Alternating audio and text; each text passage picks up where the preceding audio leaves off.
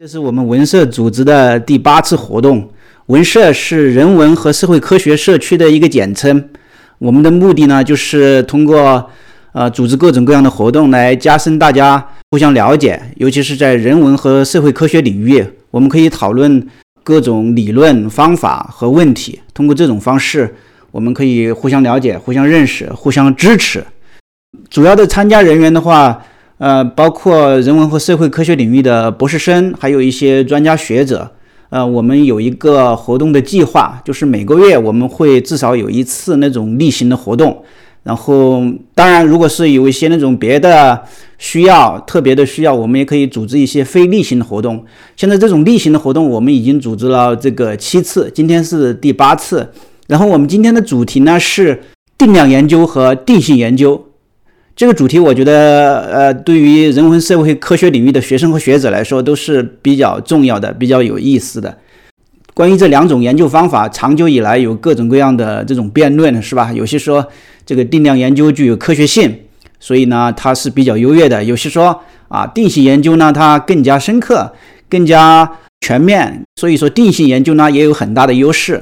但是这两种方法到底谁优谁劣，现在也没有一个结论。呃，所以我们今天呢就可以呃比较全面的、比较充分的讨论一下这两种研究方法，比较一下它们之间的这个优劣，然后再研究一下我们呃可以采用什么样的策略。我叫陈朝廷，我现在是在德国柏林自由大学读博，呃，研究领域是国际政治。然后今天我也邀请了两位嘉宾，一位是武其春，马来亚大学的。博士候选人，研究领域是经济学；另一位是德国柏林洪堡大学的宋晨阳，他的研究领域是人类学。这个以前我们也做过一次简单的内部讨论吧，就是发现这个话题呢还是可以谈很多。然后呃，讨论完以后呢，我们都感觉到就是还是很有收获的。一方面呢，就是从其他人的发言中获得了很多新的知识、新很很多灵感；另一方面呢，也结合自己本身的研究。也有一些启发，反正我本人是感到很有收获。所以这一次我们是一次面向大众的，就是面向呃所有人的，不分专业也不分学历。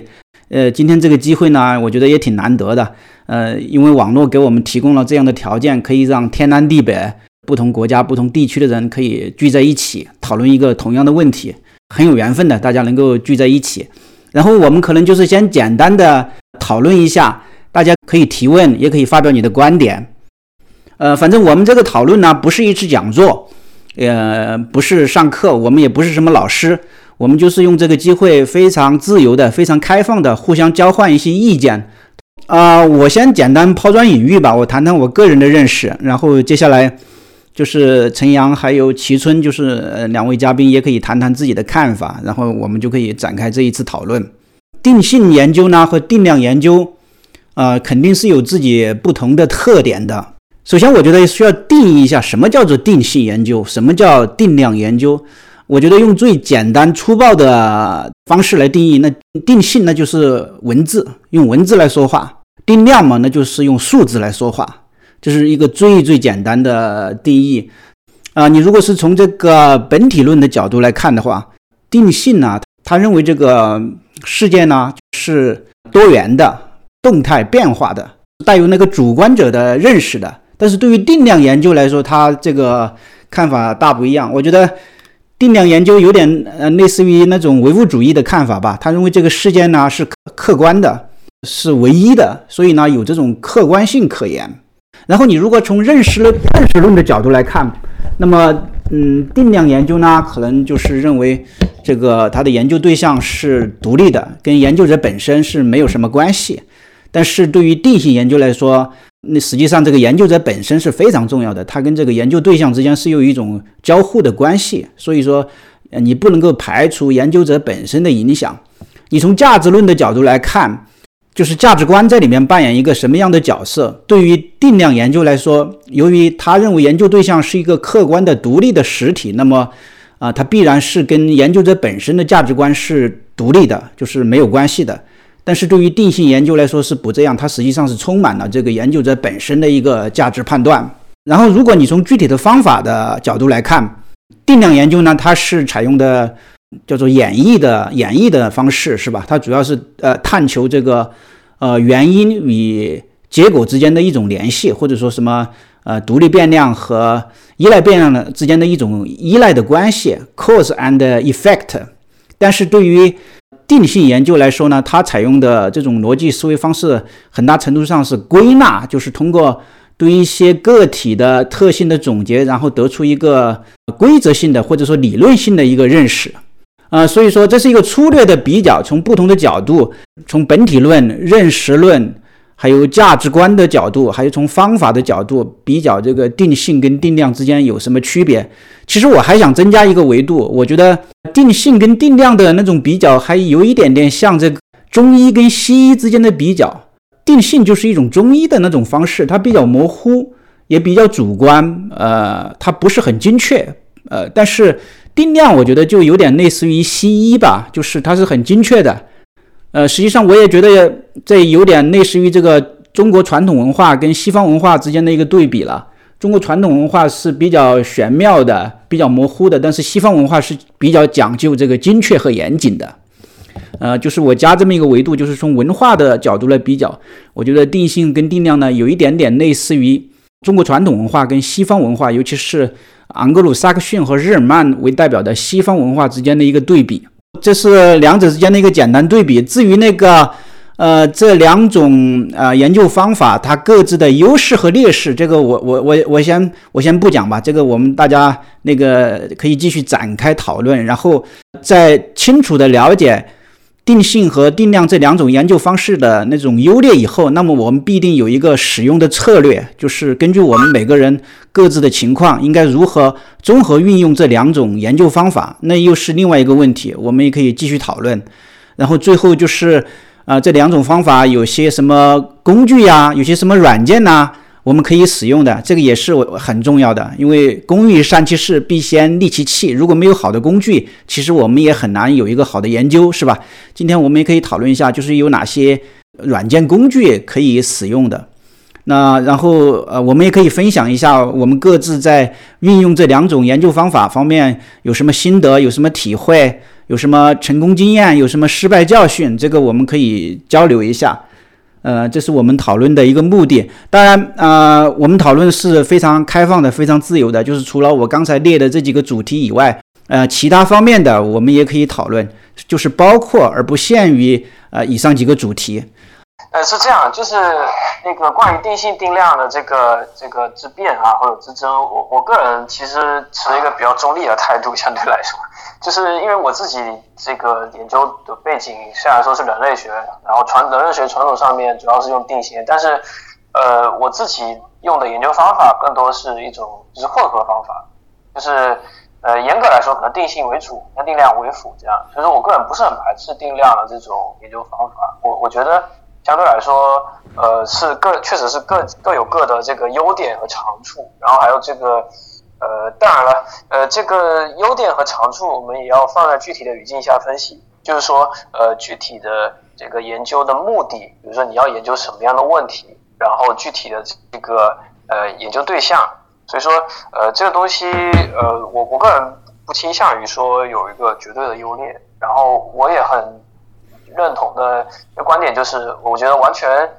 两者是完全可以互补的。甚至是可以就是在同一个项目里面，呃，可以可以融合起来一起使用，呃，但是就是陈大哥，你刚才说的有一些观点，我我不是，其实我我觉得我有不同的意见啊，就是说那个一个呃，你刚才说那个呃，你觉得定量研究是显得更精确，呃，这个其实我觉得相反，可能在我看来，定性研究是可能是更精确的，为什么呢？呃，当然，我们可能首先要理解，就是说，或者说是要先定义一下什么什么叫精确，对吧？那呃，定量研究可能给我们一种给我们一种观感，就是说它用了很多的数据，然后它数据是所谓不会骗人的啊。但其实这个我我个人觉得，这个这个是非常值得商榷的一个问题。然后这个也联系到刚才呃，朝廷大哥说到另外一点啊，就是说呃，这个数据是相对比较客观的。这个我们可以待会儿待会儿再说。我先说，就是呃呃，数据是精确的这一点。呃，就是说，我觉得从一个层面上来说，数据是精确的，那它的精确是反映在说，呃，它的这个，呃，相对来说能比较直观，呃，或者说怎么说呢，就是能够比较宏观的反映一个一个那个案例当中的一些具体的情况。这个我觉得是它在宏观层面上的精确性，这个是可以可以通过呃定定量的一些方法来来体现出来的。呃，但是呢，呃，定量的。呃，一个一个短板吧，或者说是一个一个呃不容易解决的问题，就是呃对一些具体的这个呃就是实际的情况的这个分析，它是很多时候数据是呃没有办法，就是大，尤其是我们传统意义上来说，或者说我们刻板印象当中的这种定量分析，它主要重点是在于量，就是在于这个 scale 规模，而不是在于说一个具体的这个呃特别小的一个。啊个例，所以说，呃，从这个层面上来说，如果要论精确性，其实，呃，定性的研究的精确性是更高的。就是说，我这所以说这里边我可能要澄清一下，就是说，这个精确是指的能够比较详细的反映具体的一些细节，还有这个具体的一些这种这种呃中间的这个过程还有逻辑的话，那可能定性是相对来说是更擅长这一方面。但是定性的一个缺点就是，它因为往往它可能的它的视角相对来说比较比较微观的，甚至是比较呃，就是说怎么讲呢？相对来说是比较就是这个规模是有限的。当然你也可以做宏观的，但是就是说在这个层面上来说，它就某种程度上来说吧，可能是没有办法有数据那么全面的。而且人把自己作为工具的话。呃，它的对于一些呃资料或者一些数据的处理，肯定是不如这个定量研究本身的一些方法来的呃，就是说来的有效率。对，我觉得这个是这个是一个一个问题。对，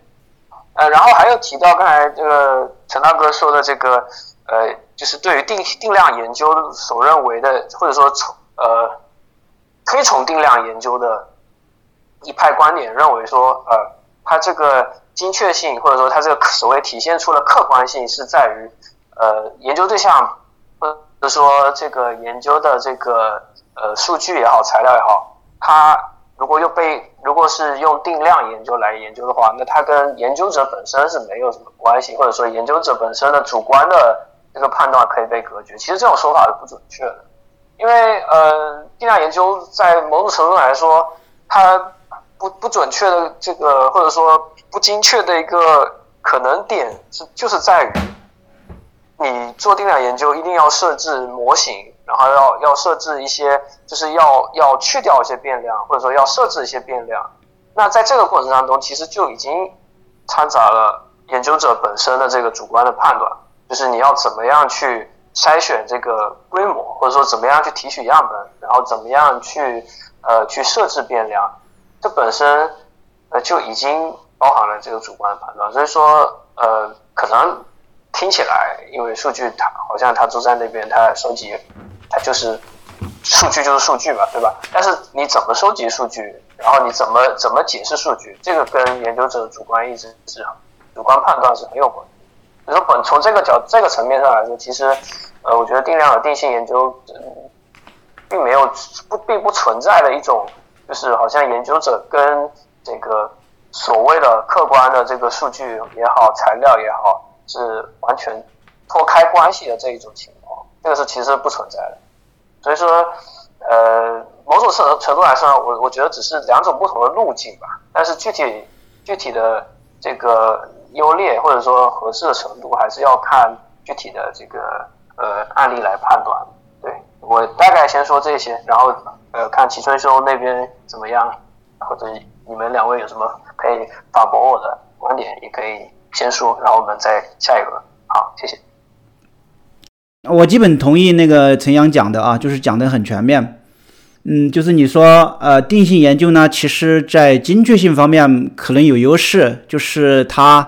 呃更加注意考虑细节，这个我是同意的，就是。这也是其实是那个定量研究的一个弱点吧，因为定量研究它虽然说它的样本量比较大，但是对于细节它实际上是缺乏呃研究的，不仅仅是细节了，它还有很多方面，比如说那个 context，就是它的背景，是吧？其实那个定量研究呢，它也没有什么优势，很多时候还涉及到那个研究对象他是人呐。我们讲那个人文社会科学，那人本身有很多东西是难以精确度量的，比如说那个人的呃 perception，人的感觉，还有人的很多行为，实际上你是用定量的方式难以度量的。在这种时候呢，定性确实有它的优势。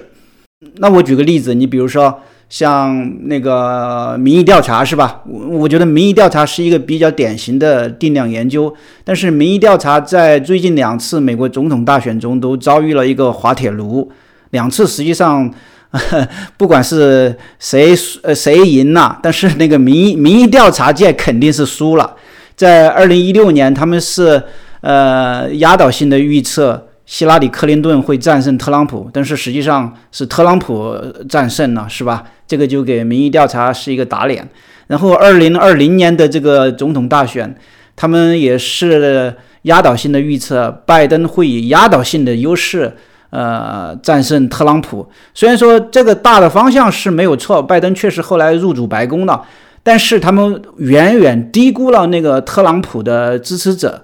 呃，实际上呢，民意调查还是输了，因为他们这个有严重的低估。那这个就反映了定量研究的一个很大的缺陷呐，因为很多的特朗普的支持者，他可能不愿意参加这个民意调查，这会导致那个民意调查的样本本身就有误。另外一方面就是说。呃，他可能参加了，但是呢，他说一个相反的意见，因为如果你公开表明你支持特朗普，这个你可能要承受一些压力，因为特朗普是政治正确的对立面，是吧？我觉得这个典型的例子反映到这个定量研究，虽然说它看起来很精确、很客观，用了很科学的方法，啊，是一种比较客观的科学研究的方式，但是实际上呢，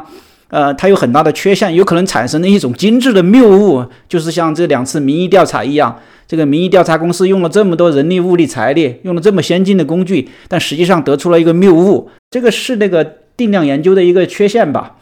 但是，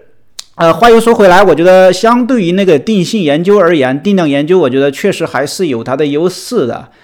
第一，它那个是就是它的样本量更大。这个它的那个主观性，我觉得会少一些，相对于定性研究而言。而定性研究，你不管是用这种访谈的方式也好，还是用这种案例研究的方式也好，你的那个样本数量是非常有限的，那么你就是难以得出一个普遍性的规律。但是定量研究，它相比之下，它还是有一些优势的，它的样本数量很大，是吧？一个民意调查，它可能调查这个几千人、上万人。比如我认识的一个一个德国的一个教授，他为了调查。中国普通民众对社会信用体系到底是一个什么样的认知？那么他就在中国做了一个呃民意调查，他是呃通过网络的方式，就是调查了两千多个中国人。那他得出的一个结论就是，中国民众总体上对社会信用体系是持一个相当正面的看法。那这个结论就比较有可信度吧，因为它是基于那个大量调查做出来的。但反之，如果你只是用这个定性的方式来研究这个呃问题，是吧？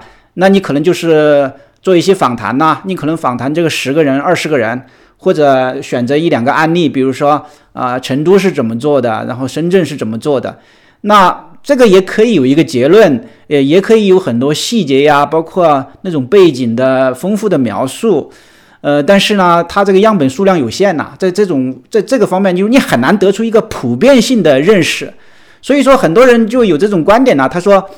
定性研究呢，它可能不是要验证一种呃假设，或者说验证一种理论，它实际上是通过对少量样本的那种描述性的研究，然后呢，它可以产生理论，它可以作为那个产生理论的一个入口啊。那这个是定性研究有这个趋势，我比较认同这种看法，就是说，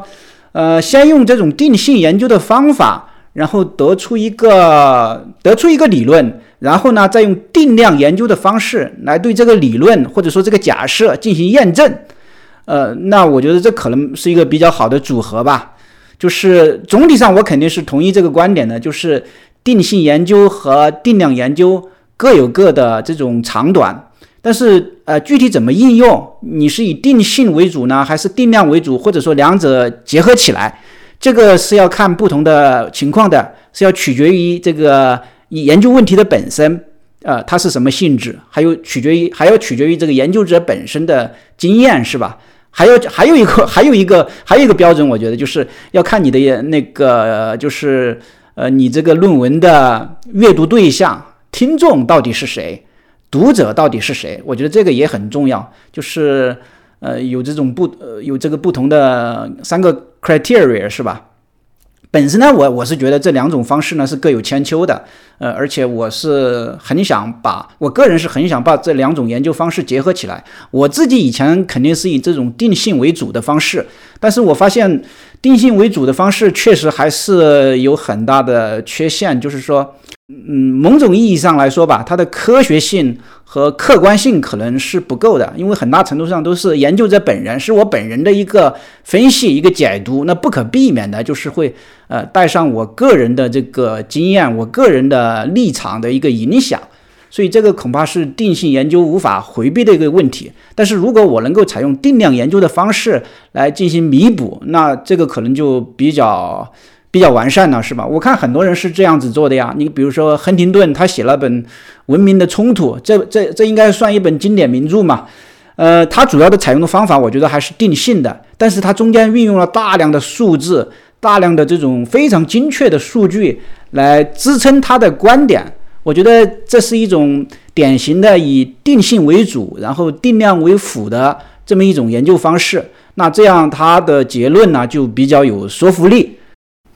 好，谢谢朝廷啊。那个，呃，我是听了前面两位啊，那个陈阳和朝廷的那个发言，呃，很受启发。我是想说这么两个意思，呃，一个呢，就朝廷刚才讲的，呃，那个说定性的科学性、客观性不太够哈。这个我想。呃呃，一般的来说是没问题的，因为你今晚上这个工作坊叫人文社科领域中的这个定性研究和定量研究嘛，我想这个可能还是有一个学科的或者说领域的一个不同的一个问题。那么你你比如说，因为我是人文背景哈，在人文学术领域，我们呃呃，我们可能很多的研究方法就是一个一个文本的解读，对吧？有的是可能呃呃有呃会有比如说有做一些访谈啊、口述啊。或是呃民族志啊，向人类学学习做一些民族志等等等等，但是最多的可能还是一种呃呃借用，我觉得借用那个社会科学的术语来讲，是一个呃定性的研究。但是呢，呃呃也不能说，我觉得也不能说这种的呃定性的研究，它的科学性、主观性不太够，因为我不知道各位对那个费洛勒的这个东西有没有了解哈？那我们。在我们这里翻成那个历史语言学，或者说是文献学等等等等，那其实是就是比如说，那我要解释一个字、一个词、一个句子的意思，我可能还是会尽量的去寻找它的一个啊比较准确的、比较客观的一个意思啊。我总之呢，我就是想说这个问题上，可能就是一个有一个不同的一个学科背景的一个理解的问题。那么这是第一个，第二个呢，我觉得这个说人本身很难量化，对吧？但是其实按照现在的一个科学研究的一个呃最新的呃呃也不能是最新吧，这个结果来看，呃比如说有这样的研究，比如说这个他会认为人脑啊，通过这个呃研究表明说人脑可能就本身就是像一个呃呃超级计算机一样是在运作是吧？然后比如说我们有啊对。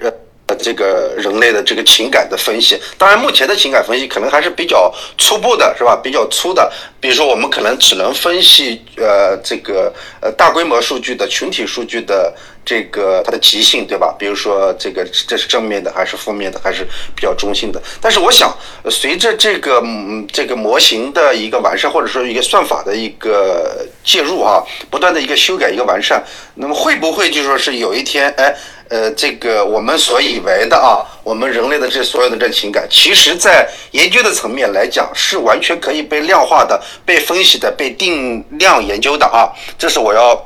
想说两个点。然后我我想问陈阳的是，就是因为您是这个人类学的背景，能不能比如说举一个人类学的你熟知的一个个案来讨论一下这个定性研究和定量研究的关？关系，因为我们自己，比如说看一些人类学的书的话，可能觉得会觉得，比如说可能呃是用定性的呃方法比较多嘛，呃包括比如说是呃这个这个生生描的方法，对吧？呃，包括比如说是民族志的访谈等等等等的方法，呃，当然也包括这个文本解读的这一套。对，我就说这些吧。举例是吧？就举例说明说人类学就是混合方法的应用吗，或者怎么样？呃，这个的话，其实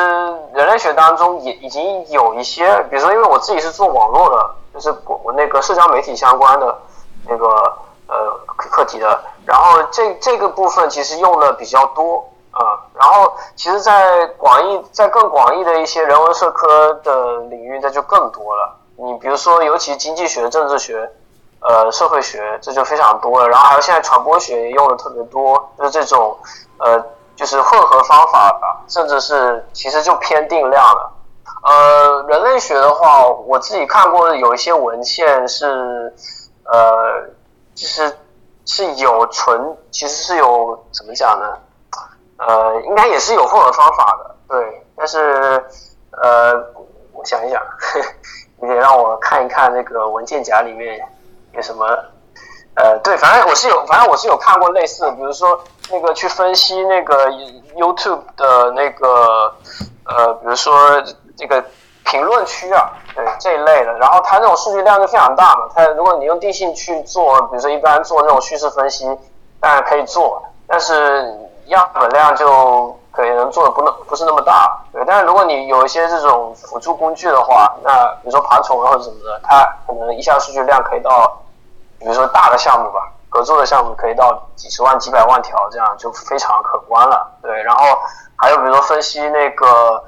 呃，就是音乐的，对，就是那个也是 YouTube 还是 Spotify，我也忘了，反正就是有有这样的这种这种项目的这个这个实例是我是有看到，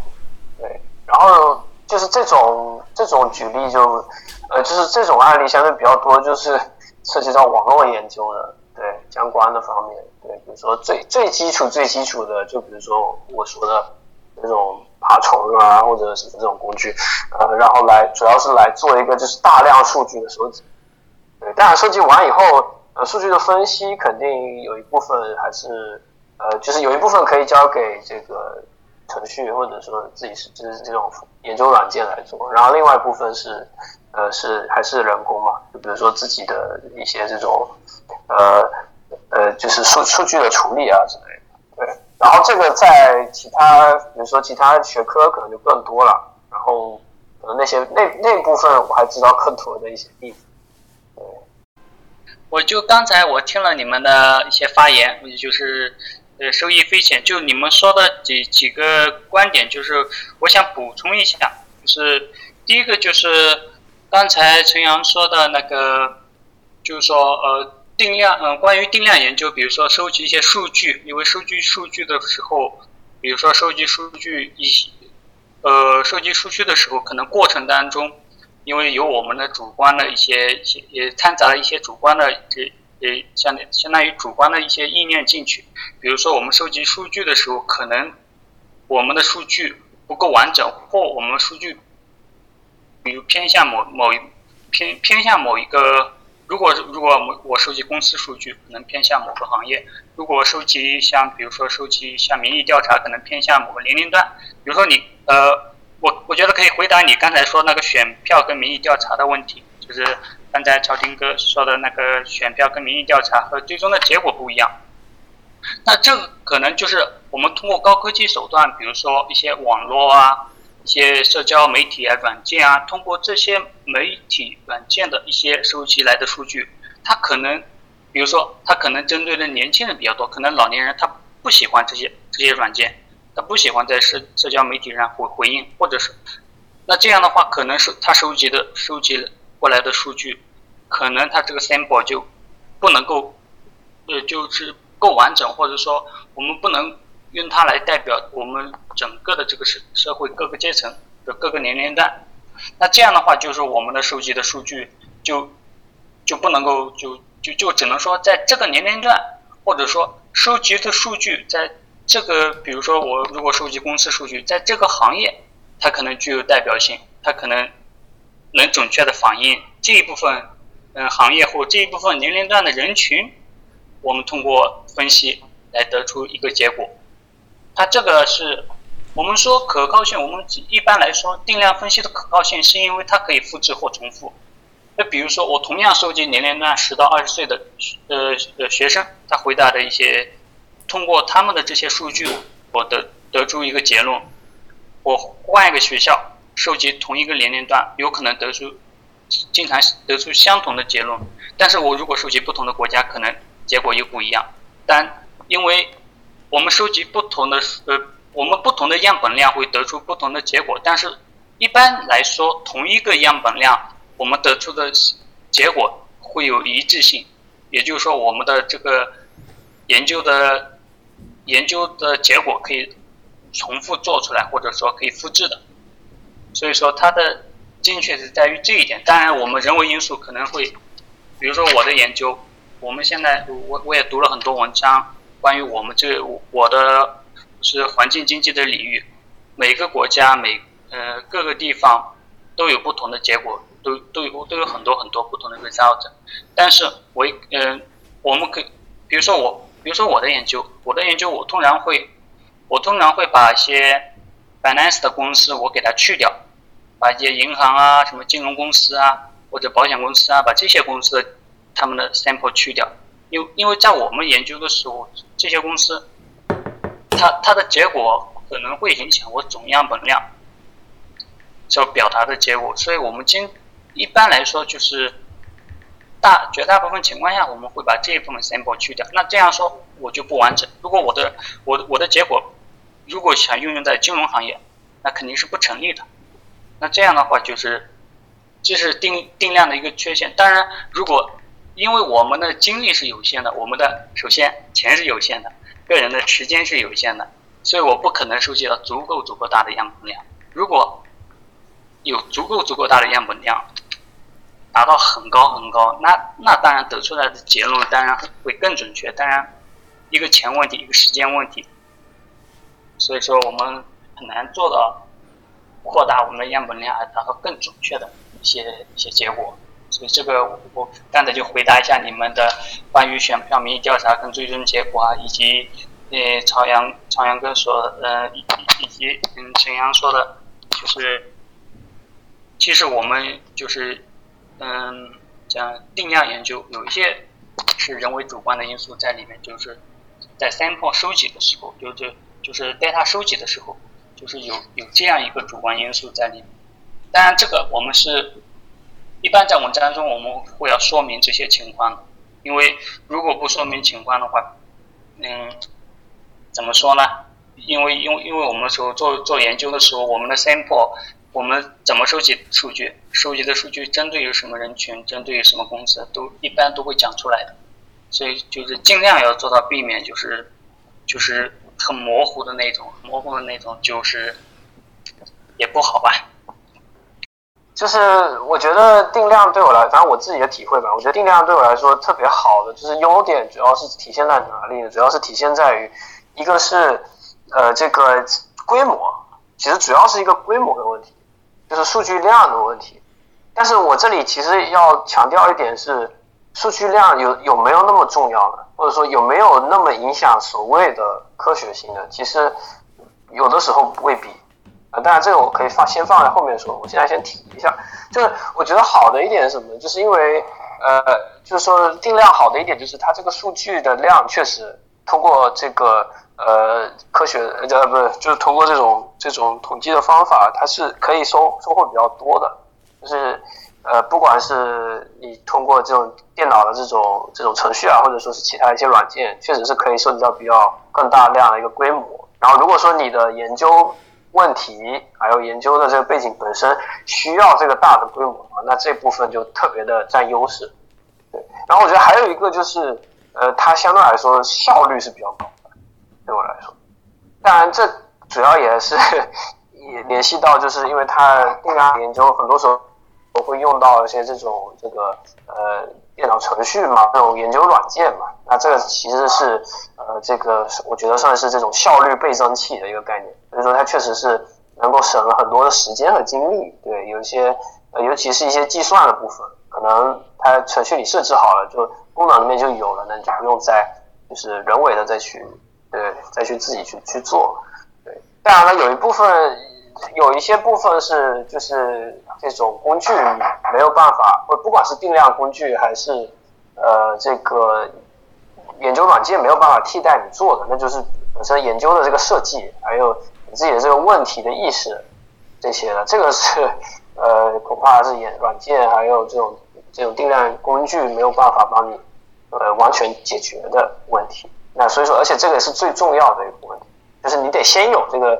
呃问研究问题，先有这个呃 context 这个语境，还有整个的这个研究的这个目的，然后才能去呃。去选择或者去去实践，说哦好，我到底要走什么样的一个路径，用什么样的定量的这个方法啊？然后还有一个小点，我可能可以就是回应一下那个长景兄，就是其实就是我刚才提到这个数数据规模的问题，数据规模到底有多重要？就是大多数时候我们会觉得数据规模越大，它越有代表，就是越越怎么说呢？就是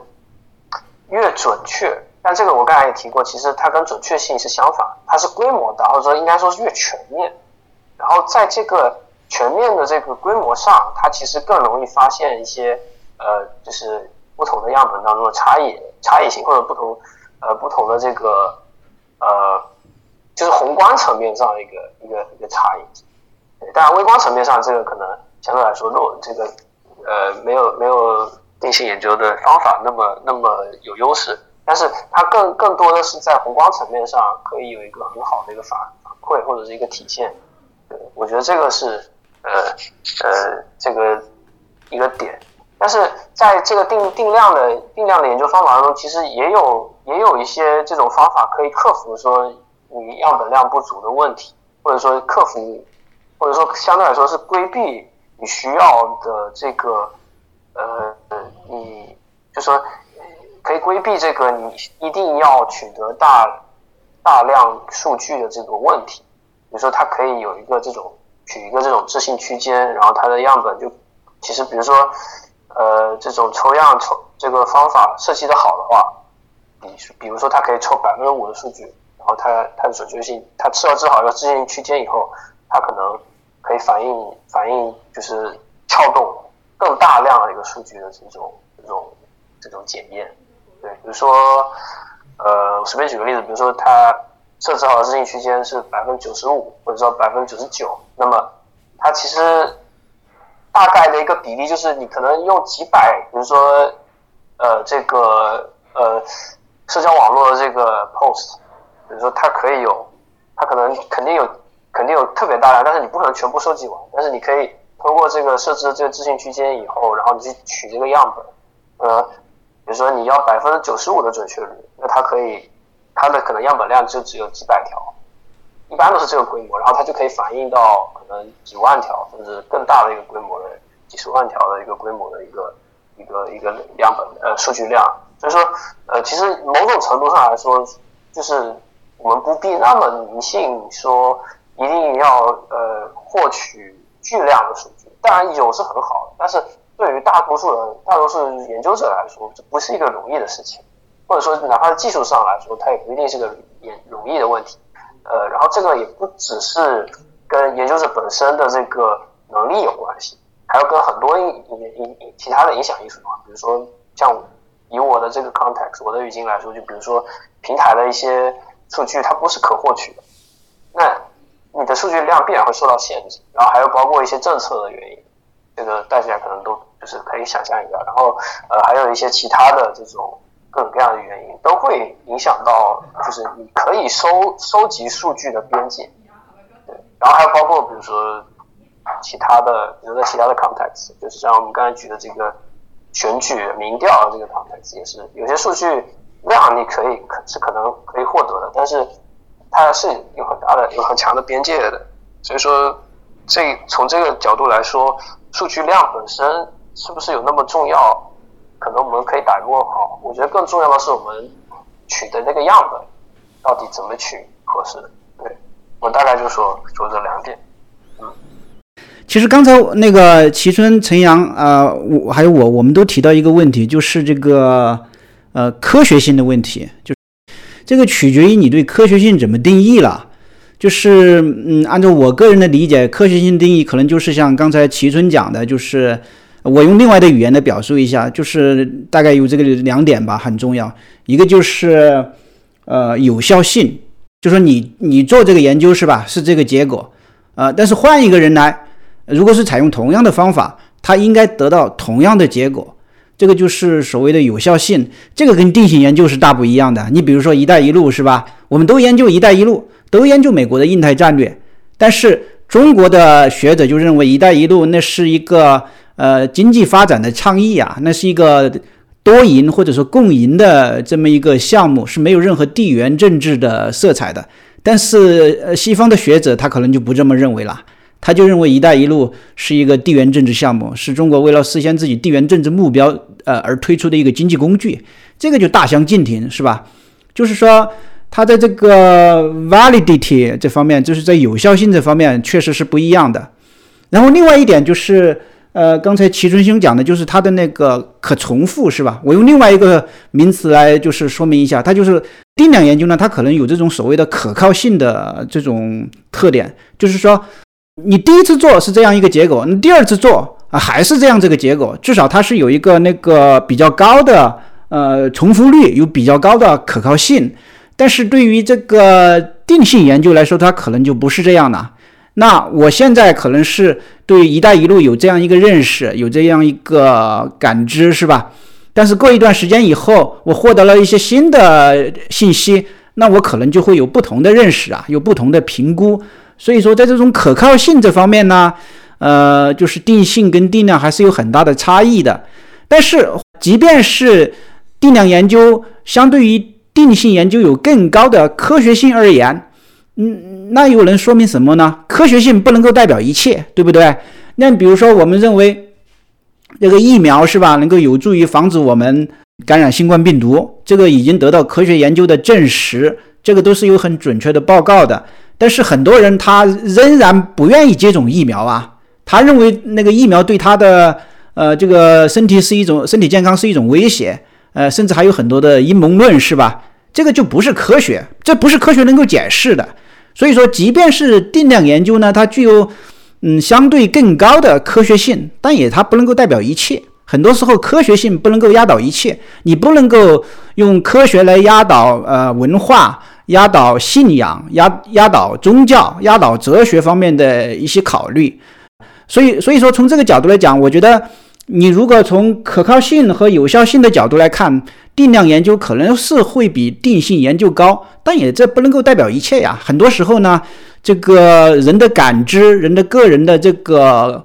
呃呃这个文化观念、价值观、意识形态，这个可能有更重要的意义，是吧？所以说，这个就引引申到另外一个问题了，就是说，定性研究和定量研究这两种方式呢，它其实背后是有一个世界观的，是有一个哲学在支撑的，有一个范式在支撑的。当然，这也不是我的观点，这是我看的一些书啊、一些文章上的观点。呃，有一个作者叫呃 John Criswell，这个应该是在研究方法这方面比较比较权威的一个学者吧。然后他写了很多书。呃，他认为。定量研究的哲学基础、世界观的基础是那个实证主义，呃，叫嗯 positivism，或者说实或者说经验主义 empirical empiricism，呃，但是那个定性研究呢，它的世界观的基础是建构主义的。实证主义跟这个建构主义，它当然是两种非常不同的世界观了。那对于实证主义来说，你有一个理论，你有一个假设，是必须要验证的。必须要证实的，你有一个 hypothesis，你必须要通过这种定量的方式来进行证实或者证伪的。呃，这个就是一种典型的实证主义的思维方式。但是对于建构主义是不一样的。建构对于建构主义者而言啊，你各种社会现象、各种社会事件是吧？啊，重要的不是这些事件本身呐，重要的是这个事件的社会意义。呃，重要的是你的那个 perception，对不对？所以说这个 perception 本身呢就是非常主观的一个东西了，然后它也不具有什么可重复性啊，或者或者说所谓的有效性啊，不同的人、不同的时间是吧，都可以有不同的结论，这也是那种定性的优势所在吧。他对那个呃这个人的行为、对人的感知比较重视，对这个社会文化环境、对这个 context 比较重视，它可以有更加细腻的、更加丰富的描述。所以说，我觉得。就是你如果要比较这两种方式，你首先要明确是在哪一个角度进行比较的，然后，呃，这个结果呢，它有什么样的含义？所以我并不认为就是说定量研究会压倒定性研究，或者说定性研究呢，呃，比那个定量研究更准确，或者说更能够反映这个人类社会多变的现状。我我觉得不一定吧，这个确实是取决于你的研究对象，它本身是一个什么样的性质。呃，要看那种情况。呃，如果说能够把这两种方式的这种他们的优点结合起来的，当然是最理想的。我我没我没有说定定量跟定性哪个好哪个不好，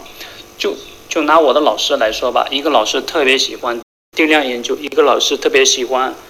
定性研究，所以说没有好坏之分。他只是呃还有个问题就是说。我们我我在说我在说呃我们定量的缺点就是说它有个内生性问题，我们必须要解决。如果因为就因为我们所选的变量当中呢，它它有一些变量当中，它会与误差项存在关系。因为我们建模的时候有一个误差项，然后有有一些解释变量，有一些被解释变量。如果被解释变量一般来说，嗯，如果模型中的解释变量与误差项存在关系，那这样的话，它会产生一个内生性问题。这样的话，我们的模型就不是很可靠。那那我们的结果也是也是可信度，也就是别人会质疑我们的我们的结果就是这样。嗯，还有的时候就是像有有有的时候我们做做研究，就经常有有有会听到，就是我们做做定量定量研究的时候，比如说。比如说有有一些我收集的一些数据，我当我剔除了一些公司之后，哎，我发现我的数据特别，我我 result 特别好，那这样的话，那是不是我可以把这些数据，把把把对我不利的这些数据给剔掉，然后我我就我就直接说，哎，这些公司我把它排除，因为因为什么原因？那这样的话，我很主观的改变了我，改变了我的这些数据的某些部分。来达到我想要的结果，那这样的话，哎，虽然我的结果很好看，我发表的文章很好，但是，如果如果如如果是这方面领域的人，他可能会质疑我，他为什么要剔除那些数据？他他把数据加进来之后，他发现哎，result 又跟我不一样，这样的话就就就就有可能产生有一些争议在里面。所以这个就是说。定量研究它也不不能说就是完全客观公正吧，也就是说在于我们操作者也也有一定的主观在里面。刚才陈阳也说了这个这这个问题确实是一方面，这是不可不可否认的。嗯，呃，比如说这样举个例子，比如说教育，我们举个例子就是说我们比如说要探求这个呃学习成绩和这个呃学生的这个。就是学生的这个家庭背景的关系，那可能这里面，比如说我们想说看一下对比一下，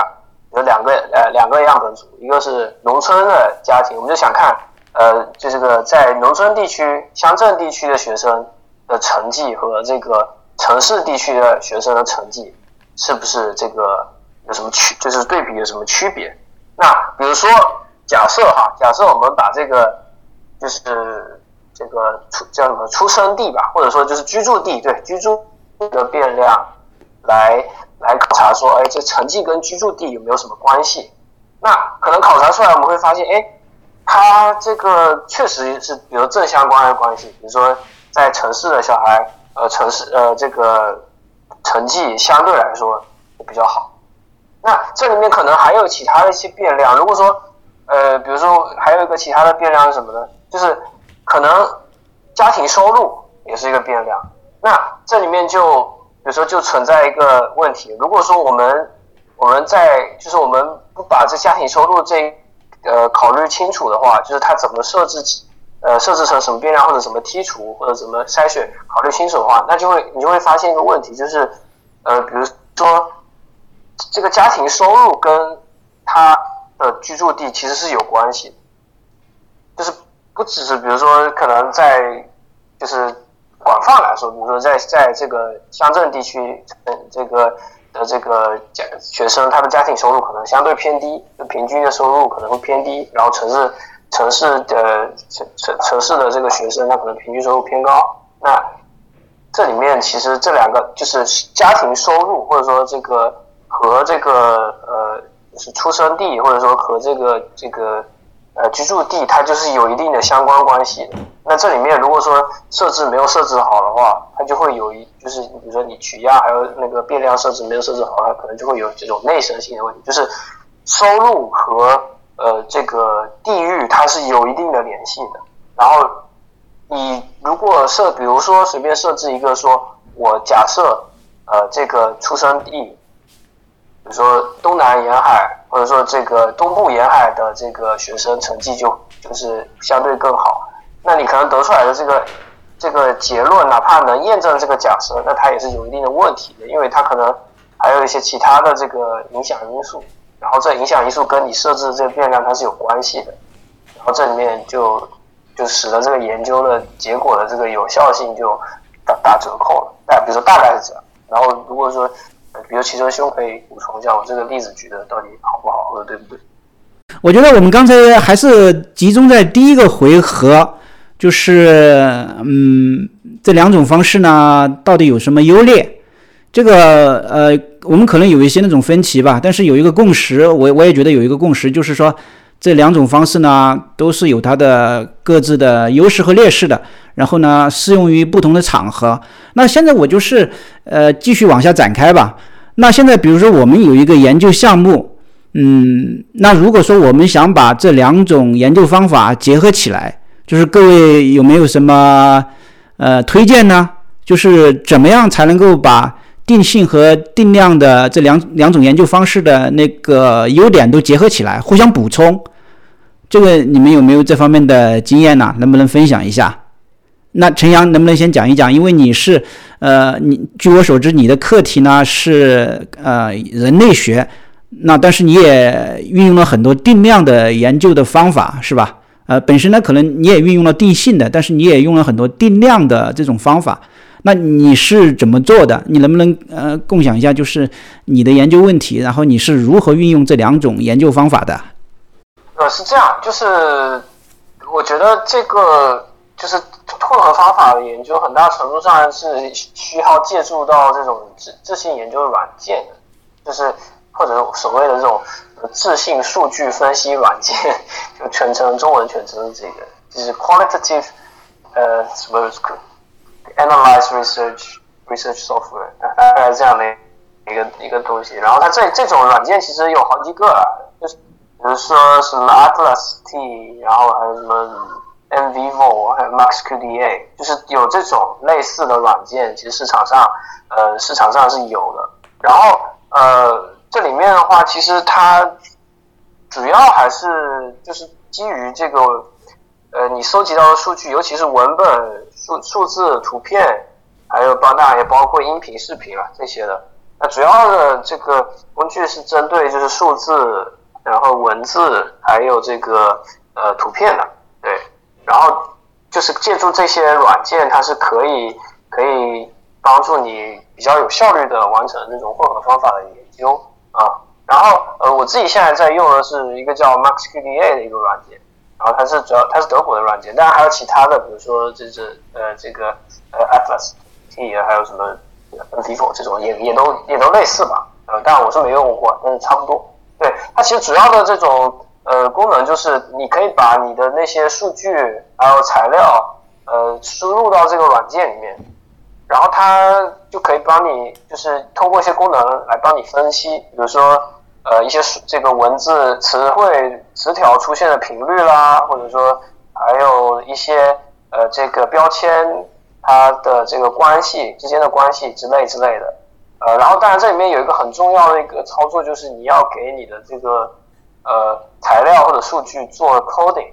听起来很高大上啊，但其实也没有，就是打标签吧，最简单的说法。比如说，哎，你把呃某一个呃某一些数据，或者说某某一种数据，你要给它分类，然后做一个这种这种 categorize 的这种这种，就是把它分门别类。最简单的来说，比如说啊，这种文本它是属于呃一个什么样的文本，然后呢，你就给它打一个标签，比如说它是这个。呃，政治类的，你给它打个标签政治，然后比如说它另外一个是呃流行文化方面的，你也打个标签流行文化，然后等你把这些数据都这个打好标签以后，那这些新的标签，包括它本身的文本也好，图片也好，还有这个数字也好，它就成了就成了可以分析的数据，然后它就有一些这种功能，那这个软件里就有些功能可以分析这些。呃，数据或者我呃这些材料的一些这个呃一些一些数据，对，大概是这样的一个一个用法，对。然后呃，以我自己的这个研究项目为例的话，因为我我其实是研究这种呃中国网络民族主义者嘛，然后我就是主要是通过几种吧，就是所谓混合是在于我也有做一些这种就是田野的调查，然后。还有访谈，这些都是有的。然后另外一方面，我也收集他们的这些呃，就是一些一些这个怎么说呢？就是发帖吧，帖子，然后就是数数据量也不小的这种这种规模。然后两者做一个互相的这种这种呃验证，或者说互相的一个一个一个补充，所以大概是这样子的。然后所有的这些数据呃，又会在这个就是不管是访谈的内容，还有。那个田野的笔记，还有呃，这个他们的这些呃，就是发发的这些这些 post 之类的，就都全部会输入到这个软件里面，然后再对这些数据做一个这种综合的这种 coding，然后对于这些 code，还有它本身里面的这些材料里面数据里面这些内容，再做一个这种分析，然后它有一些是呃。就是很大程度上是可以通过它软件里面的一些功能来来帮助你，比如说对比，比如说同样的一个问那个访谈问题，可以把这些呃所有的这个访谈对象的这同一个问题抽抽出来，因为你有打过标签的话，它就可以抽出来，然后可以做一个对比，然后呃做一个进一步的分析，大概是这样子。然后还有但还有很多其他的功能，比如说呃一些这种更更复杂的功能，我就这边先不详细讲，因为它。太多了，对我自己也还在探索当中，大概是这样一个情况。那听到你这个介绍，我个人的一个感觉就是，你实际上呢，就是用用了几种典型的方式，比如说呃文本分析是吧？还有你也做了田野调查，你也做了访谈，也做了那个 case study。那这些都是典型的这种定性研究的方式，但是你在做这个文本分析的时候，你运用了定量的方法，就是你打了标签，是吧？你不是那个呃笼统的分析这些文本，或者说用一种主观的方式来进行分析，而是你通过打标签的方式来进行统计的。那这个就是一种典型的定量定量分析的方法了，就是你收集了这个不仅仅是定性的数据，还收集了定量的数据。那在我在我看来，这个是一种比较典型的，就是定量研究跟定性研究呃并行展开的一种方式。啊，对的，对的，所以说所以说它才叫混合方法，就是呃定性定量都有，对，大概就是这样的一个。呃，很有启发，对我个人也很有启发。我原来打算是这个基本上采用这种定性的方式，但是如果在某些环节，就是我的数据也也可以是有一些这种定量的数据。这个，那么对这个结论就更加有说服力。我觉得这个有很多例子啊。然后我知道的两位吧，两位这个比较有名的那种研究，比较经典的研究，一个就是那个《文明的冲突》，是吧？这个塞缪尔·亨廷顿那本书，那个它的数据有很多定性的数据，但是它也有很多定量的数据呀。它这个关于各个国家的那个什么经济啊，还有那些冲突啊，那些方面，它都是很具体的，而不是仅仅的笼统的。这这个用用用什么大致多少这样的来进行描述的，它是非常精确的。所以呢，这个就是在数据方面，呃，两种数据你可以都有，这是一种很好的方式。还有一种，还有一个例子，就是有一个美国的哈佛大学的教授叫 Johnston，他有一个中文名叫江义恩的，他当时在一九九零年代做了一个研究，实际上是他的博士论文，就是叫文化现实主义，来研究那个中国历史上的对外战略。然后他采用的这个研究方式是很有意思的，呃，他主要是分析那个中国古代的兵书，呃，具体来说就是明朝的那个兵书。那按照一般那种常规的定性的方式来分析这些兵书的话，我觉得是很难有一些量化的数据的。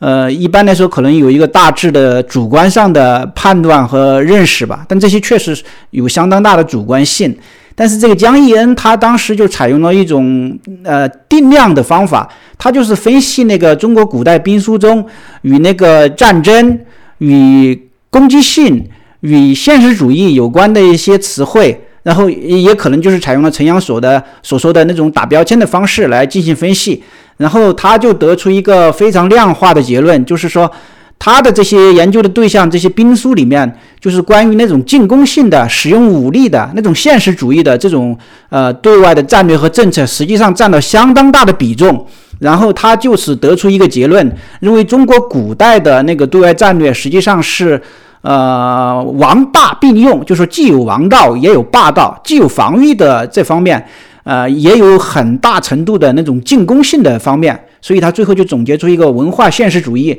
这个是一个非常典型的，就是说用定量的方式来呃进入这个传统的定性研究的领域。所以说他这个研究结果，他这篇博士论文发表以后就引起很大的轰动。然后我们中国的很多学者就哀叹说，江义恩的研究成果把我们这个宣传部门的。呃，多年的那个努力就完全抵消了，因为中国的宣传一直是强调中国文化是一种和平的、防卫性的文化，就是没有什么武力呃进攻的这种基因。但是呢，江义恩就得出了一个迥然不同的结论，而呢，他又采用了这种定量的，看起来呃显得很很有很有科学性的一种方式，这个呢就给中国的学者造成一个巨大的冲击。当然，他这个比较早了，是一九九零年代做的，现在应该不是很新鲜吧？现在就是说一些传统的，包括文学呀、呃历史啊这个领域，他们也用了很多量化的研究方法。我还看到有一个微信的公众号叫“量化历史”，他们就是用典型的。定量的方法来研究这个历史，传统呃一般都是用定性的方式来研究历史嘛，但是他们现在引入这种定量的方式，也有很多新的发现。然后我还发现另外一位那个以前也是柏林自由大学的那个博士生，现在回国当教授了，他做的那种研究呢，就是叫数字人文。当然，我觉得也是典型的，就是用定量的方式来研究人文，呃，叫数字人文。我觉得这个也很很有意思吧，就是说。传统的人文社科，传统的人文这个领域啊，尤其是人文这个领域，也引入了定量的研究方式。其实社会科学，按照我的理解，在美国那边，他们是一直就是这个传统，就是用定量的方式来做社会科学的研究。因为社科跟人文可能还是不太一样的，社会科学他们认为也是科学，跟自然科学一样，所以呢，也必须用这种定量研究的方式。从十九世纪到二十世纪中期吧。就是说，在美国的社会科学领域呢，定量研究也是占一个统治地位的。但是后来，就像我们刚才讨论的，定量研究呢，它也有很多的缺陷，它不够细腻，然后它在这个研究结果的这种深刻性这方面是不足的。所以说，呃，美国那边也在反思吧，我觉得，所以他们现在也引入了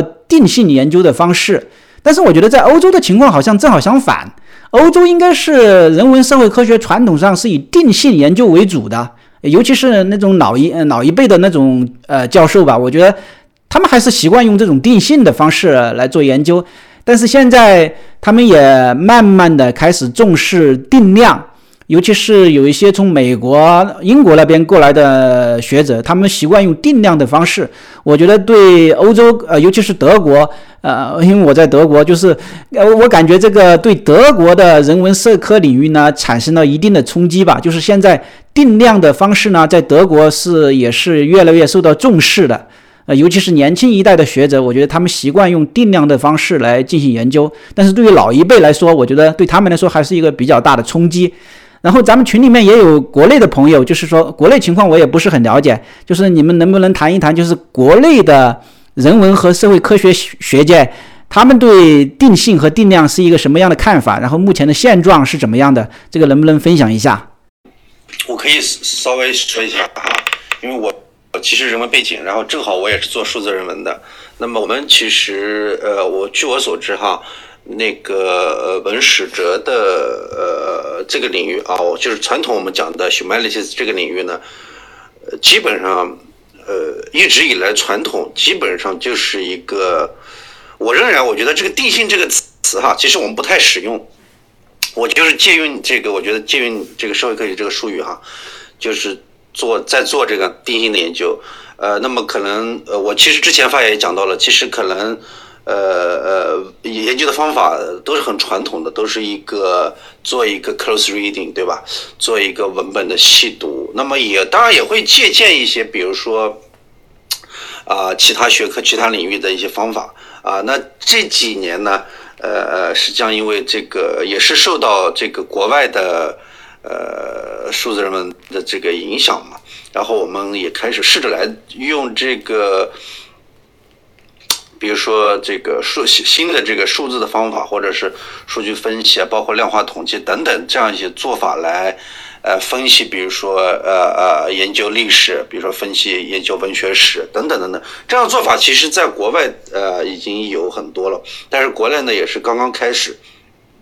目前来讲，学界的接受度，呃是就是说，嗯，表面上看起来是呃大家都很关注哈，大家都很关注，大家这个觉得好像这是一个热点，或者说一个。啊，借用国内的学术界的一个黑话行话来讲，呃，是一个似乎是一个新的学术增长点，但其实呢，呃，真正的接受度我觉得也并没有很高啊，并没有很高，因为大家可能这个有一个顾虑哈，就是说，首先我们这个人文学术的这个，哪怕是个小数据、小样本啊，这个首先这个本身就不太好好找。好收集哈，不像这个，比如说我去要做社会网络的分析，那我可能就爬虫，我就把很多的数据就能爬下来，或者我上网站是某某个供应商啊，或者某某个机构、某个中介去买一些数据哈，都是有可能的，这是一个。另外一个呢，那这这个我讲这个其实是一个数据来源的问题。那另外一个呢，比如说数据分析，我呃我挖数据挖掘分析了得出的结果呢？啊啊啊！当然，这个过程它里头可能也前面其实也有人讲到了，其实是有一个建构性，也有一定的主观性在里面的。那得出这个结果是不是能够呃真的具有挑战性，对吧？能不能就是对我们原先的认识，在我们原先认识基础上做出一个新的解释？因为人文学科它其实呃呃，应按照这个迪尔泰的。德国的这个解释学家、诠释学家，对吧？很重要的这个呃呃学者迪尔泰的这个看法，人文学科其实他是要呃呃理理解，它的重点不是要解释，它跟我觉得它跟社会科学跟自然科学，这个这个我是很同意迪尔泰的这个这个看法。就是他试图呃呃去理解这个，比如说历史运作的这个逻辑，那么文学啊发展或者说演变背后的这个呃，如果说我们说它有个规律的话，那么那个规律是什么？除此之外，很很我们很多时候可能是要去，比如说一个文学文本，我们可能是文学作品，我们可能是要想要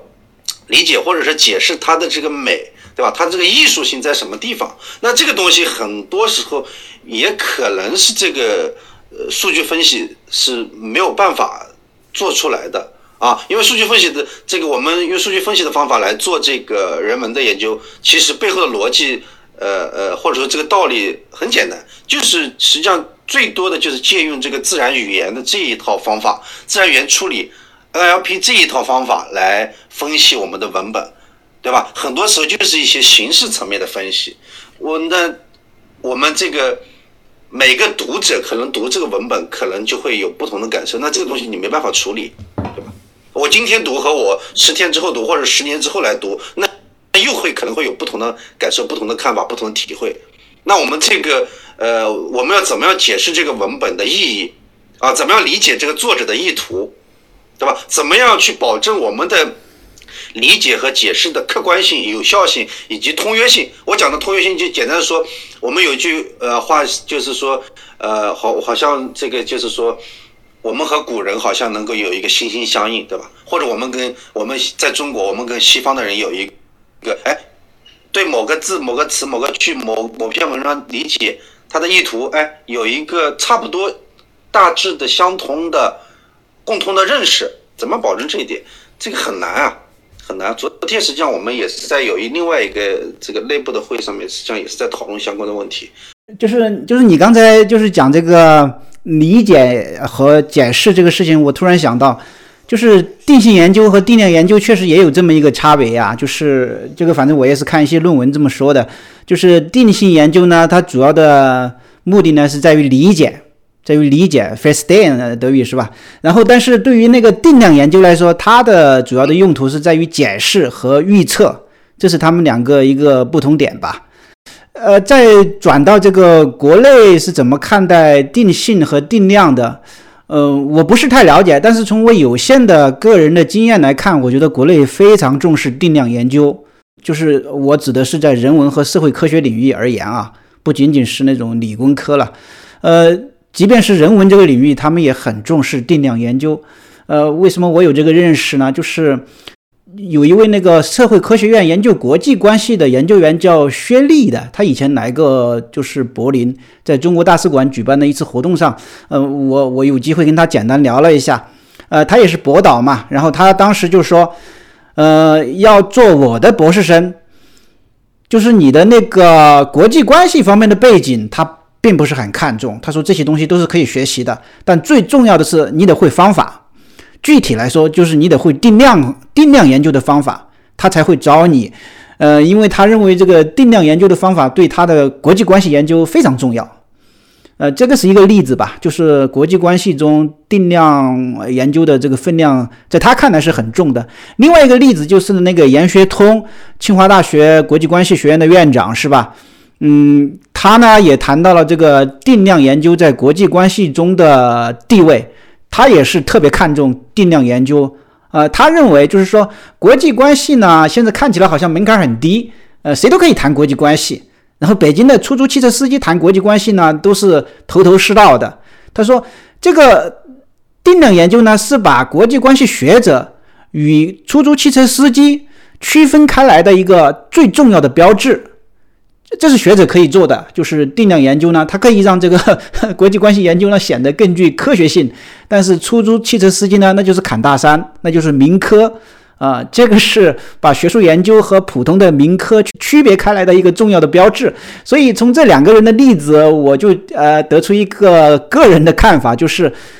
对于国内的人文和社会科学界来说，呃，定量研究呢。对他们来说是很重要的，非常重要的，甚至对于学历来说是必须要掌握的。你不掌握，你就无法当他的博士生。您说的这个是没问题，就是在社会科学领域哈，呃，重视呃量化研究，这个是基本上我觉得是一个已经非常明显的一个呃事实，还不是说是一个趋势。呃，那么实际上已经，比如说呃有一个呃小的领域叫计算社会科学，这个领域实际上已经现在正在蓬勃发展。我刚才讲的那个只限于人文学术领域。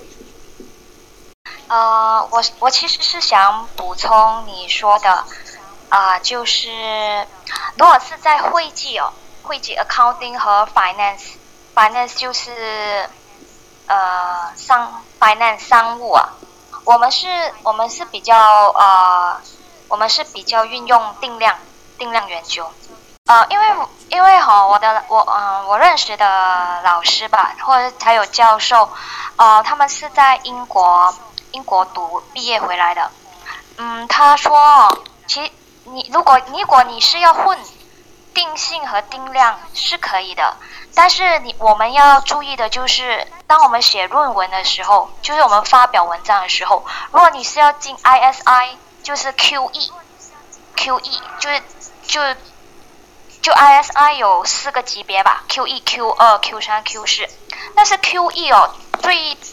最多的限量就是五十页，他只给你写五十页。所以有时如果你你研究的太多定性研究，就你有 case study，你有 experiments，啊，然后你有 interview，然后你又去呃加强你的研究，来就好像你说的，你要你要令你的 conclusion。更加的呃 precise，好像你说的，你就运用了大大数据定量研究。但是我们要注意的是，我们只能把我们得到的 result，就是结果，还有我们要写的 result，五十页在在我们的论文里 ISI 里面而已。嗯，所以如果是在 finance 和 accounting 的领悟，我们是比较支持定量研究，因为大数据，然后再加上呃各种各样、各式各样的呃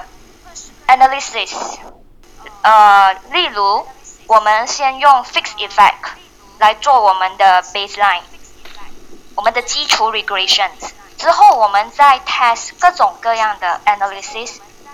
我们叫做 robustness robustness test，来让我们的 conclusion，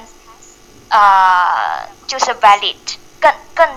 更强。其实也是可以的，呃，就不一定是需要定性研究和定量一起啊。有时定一个研究也可以，就是只是定量研究也是可以的，就利用大数据。来让来，嗯，就我们的题目，就我这个是我的看法，我我学到的。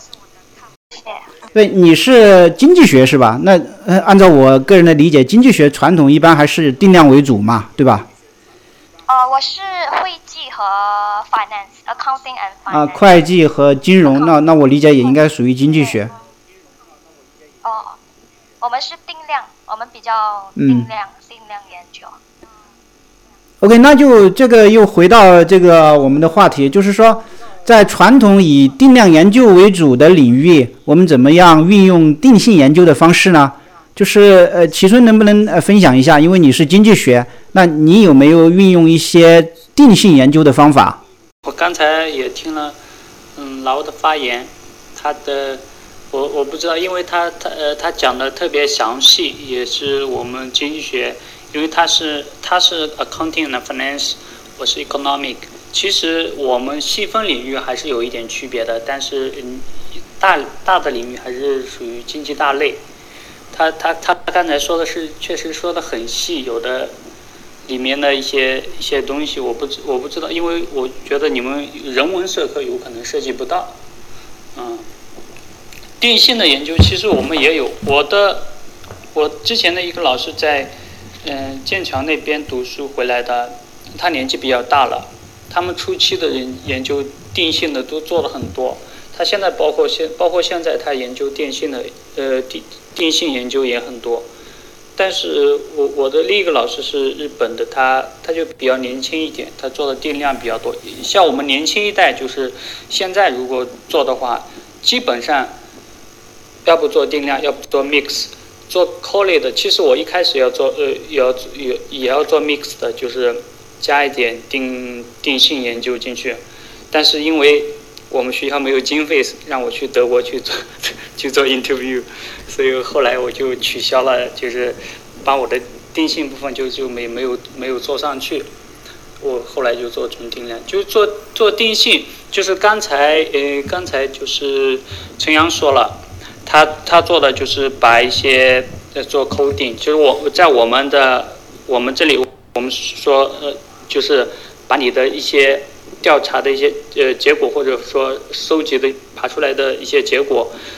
用 coding 的形式展示出来，然后进行嗯 data analysis。这样的话，我们来我们说叫 dummy variable，就是你是 coding，比如说一二三四啊，或者说 A B C D 啊这样啊，以。这种 code code 的形式展示出来，然后很容易导到电脑或者软件里面来进行分析，我们叫导米。然后现在做，其实做这一方面也很也很多，包括我的研究中，我的研究中其实有一有一部分是企业社会责任，企业社会责任和企呃和公司的管理层，就说公司管理层，比如说男呃女性，公司女呃女女女。女性的董事会成员，女性的董事会成员会对我们公司的 finance 有什么影响？就是对我们公司的一些业绩啊有什么影响？那这个男性跟女性，在我的我，在我的在我的数据里面，它就是一个比如说他有女性或没有女性，或者说他的 CEO 是女性或不是女性，那这就是在我的在我这里面就是一个 domain，我以 code code 形式反映出来。然后还有就是像我如果我做企业社会责任，然后做企业环境治理，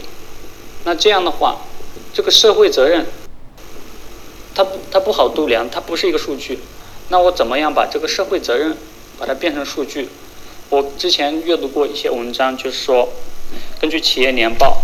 如果说哦，它这个词汇出现的多，比如说我以嗯以这个政策出出来为节点，比如说二零二零一零年，二零一零年之前，他们这个这他们这个企业年报这个词汇出现了呃多少？这个政策出来之后，这个企业年报这个这个这个这个比较，就是我挑出来的这几个词汇，它出来的出现的频率。又是多少？我我以这样的一个频率，一个以数据的形式给它反映出来，就相当于一个一个一个 coding，但是有一点不一样。它 coding 有有，比如说我的出现频率是，它是它是以数字，比如说一二三一到一百，或者或者以百分比的形式来给它反映。那这样的话，我也可以就是把文字转化成这个数据，然后再进行分析。这个跟刚才。呃，你们提到的就是刚才嗯，就是大家讨论的这个，就是把一些文本转化成数据，包括朝廷您说的。但是人文科人文的方向，比如说，如果是要阅读的那种，那个我就不是很熟悉了，因为它涉及可能在阅读方面还涉及到情感在里面，包包括历历史啊，这我就不太清了。但是我们比如说，就是我们根据我的经验就是。有一些定性的东西，比如说调查问卷或者你的 interview 里面出现了哪些词汇，比如说出现的频率特别特别高，你可以把一些根据你研究呃研究的领域一些关键词，你把它挑出来，你你觉得这这些关键词可以对你的研究对你的分析很有作用，你就把这个关键词用。用一些 coding 的方式给它展现出来，然后再进行分析，嗯，也是可以的。我我个人是这个这个观点，但是不肯定不适于不适于一些某些人文社科，包括情感啊一些其他东西的。我只是根据我的一些学习跟嗯之前的一些学习跟阅读阅读过的一些文章来来来来表达一下我这个观点，嗯。然后我看那个 QQ 群里面有一位朋友 Fish in Z 有一个问题，就是说对这两个研究种类来说，经费一般花在哪里？啊，这个我觉得看情况吧，有些时候那个定量可能花钱更多，有些时候定性可能花钱更多。那定性，比如说你要做田野调查，比如说我我想到巴基斯坦去搞一个田野调查，那可能就要花不少钱呢。呃，这个田野调查巴基斯坦待几个月，机票，然后这些食宿的成本，然后。啊，你要联系一些访问对象啊，什么访谈对象啊，是吧？这都是很高的成本。定量定量其实不会花很多钱，我我自己觉得，就国内国内有很多好学校，他们都有很好的软件，我觉得很不错哎，就可以可以直接上那个软件，然后去下载那些 data，就我们需要的 data，所以很我觉得定量 OK 啊。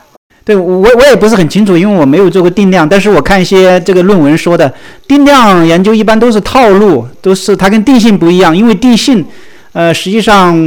它是很多变的，就没有什么套路嘛。就是个不同的研究者，他可能会采取不同的方式，非常多变。但是定量呢，它很有套路，就是一般都是先是一个 introduction，然后是研究问题，然后是研究方法，是吧？然后是研究结果，然后就是研究结果的一个分析，就是一般都是按照这个套路来的。我不知道你们是不是也也是，就是说按照一定的套路来做定量的。是这样样子，就有 introduction，然后呃 literature review，然后你的 hypothesis，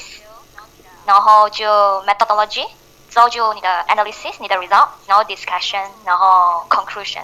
啊，对对对，基本上就是。这个套路，我看这跟这个文章里面说的是，你说的是一模一样，就是那个 hypothesis 是肯定要有的。对对对，如果要定量分析写论文，我我不说写大论文，就是说我们发表论文，如果发 SCI 的话，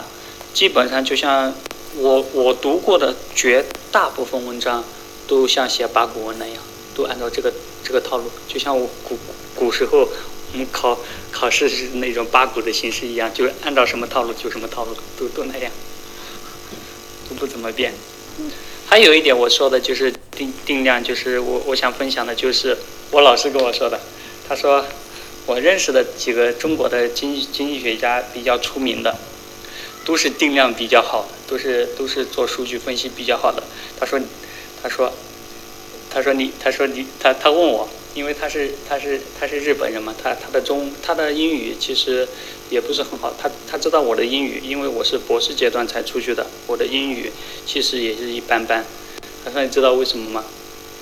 因为你们如果写定量的话，你们的英语搞不过别人，你们只能用数据分析来，就是跟人家拼，就是用这种用用这种 analysis 来跟人家拼。他说你你你如果纯写定量，你你就。写写东西，你跟人家就就相当于写东西，就像表达观点嘛。他说，你英文不好的情况下，你怎么拼得过别人？怎么怎么发得了文章？他说，他说他他他所知道的大部分中国的跟日本的经济学家，定量分析都非都都都非常好。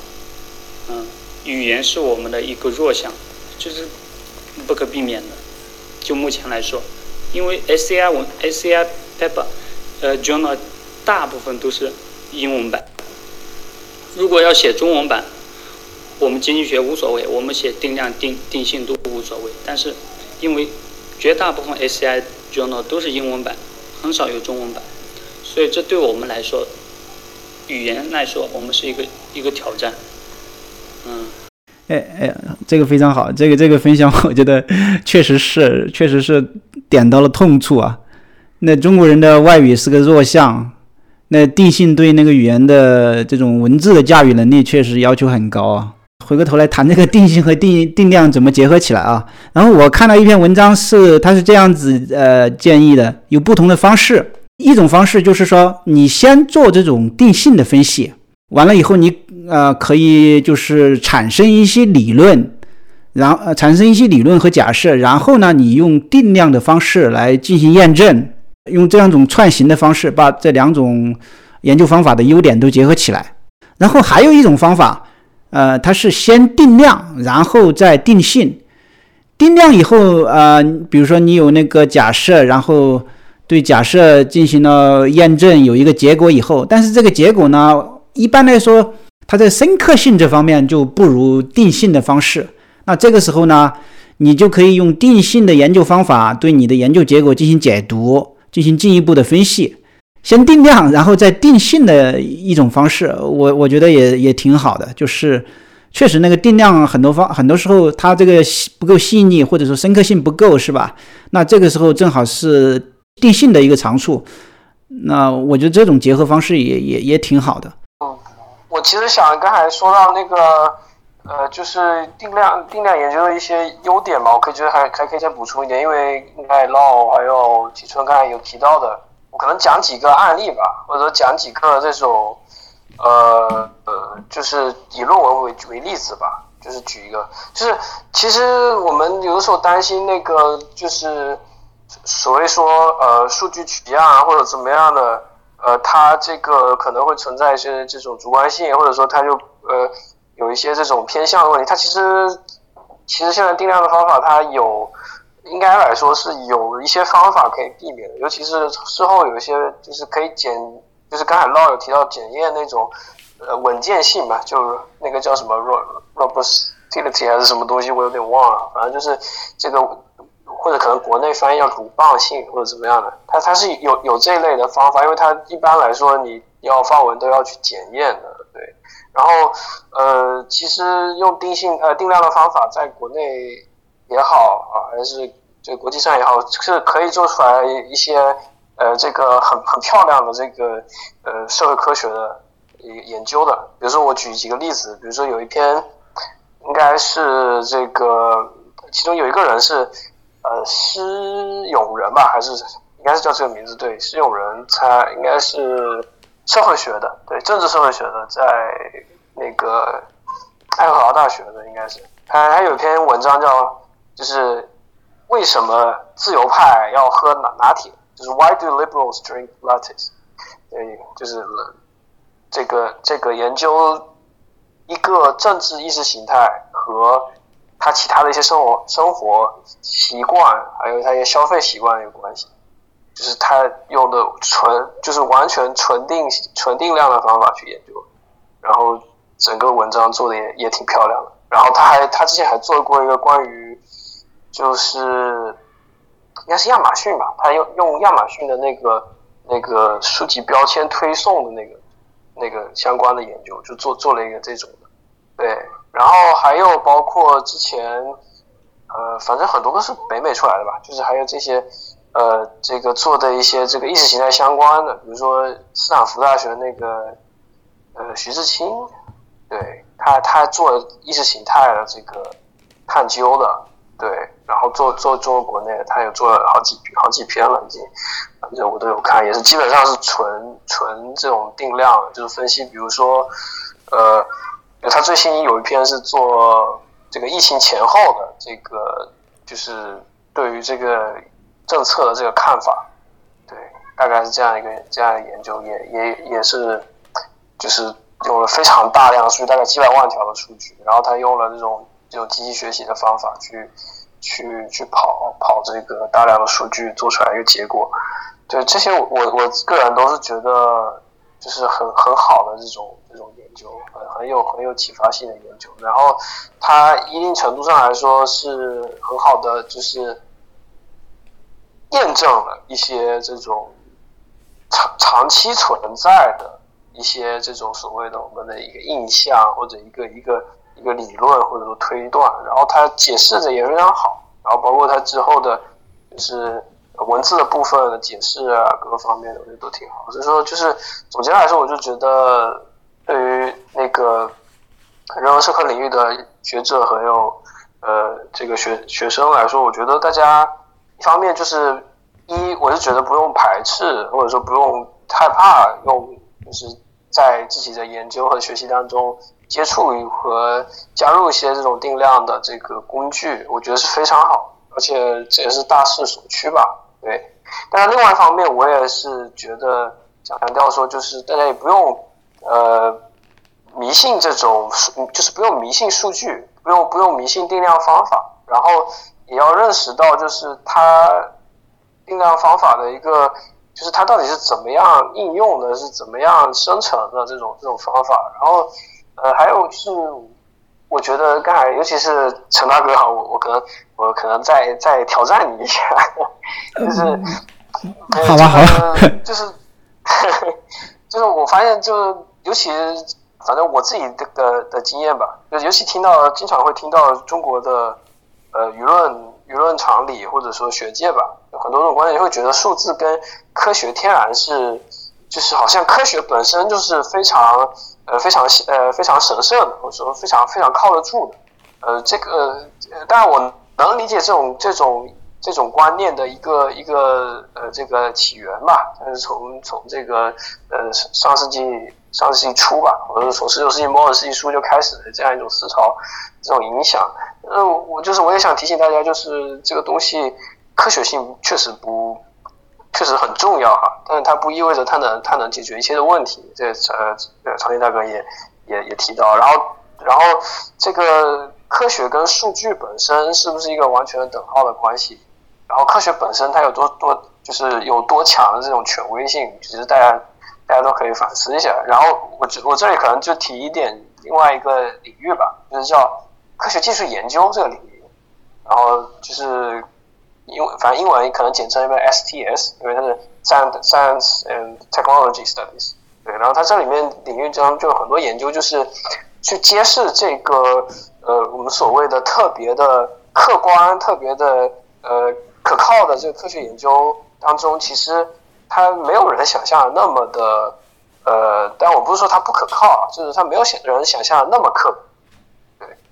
就说大家就可以，比如说，尤其很有名的这个 Bruno Latour，这个这个哲学家、社会学家，大家可以看一看他的书，去去了解一下，就是这这一块的这个东西。就是我觉得总的来说，两者不是不矛盾，完全可以融合，然后呃可以就是互相各取所长吧，或者各取所需吧，然后这样大家都可以呃有一个比较好的对对，就是对学术的，就是人文社科领域的研究有比较好的了解，然后也可以有一个呃比较全面的一个一个认识吧。对，大概大概讲这些。就是我们讨论还是挺充分的，就是我自己也受益匪浅，然后我自己肯定是会改变我的研究的方式，就是我目前基本都是定性的，但是我觉得通过这几次讨论以后呢，我肯定会运用一些定量的方法，至少那个在数据这方面会既有这种定性的数据，也会有定量的数据。那好的，那就谢谢各位啊，谢谢大家那个参加，就是花这么多时间来参加我们这个活动。呃，非常感谢。那那就这样吧，就是如果没有别的，那我们就到此为止。谢谢大家啊，希望下次有机会再见。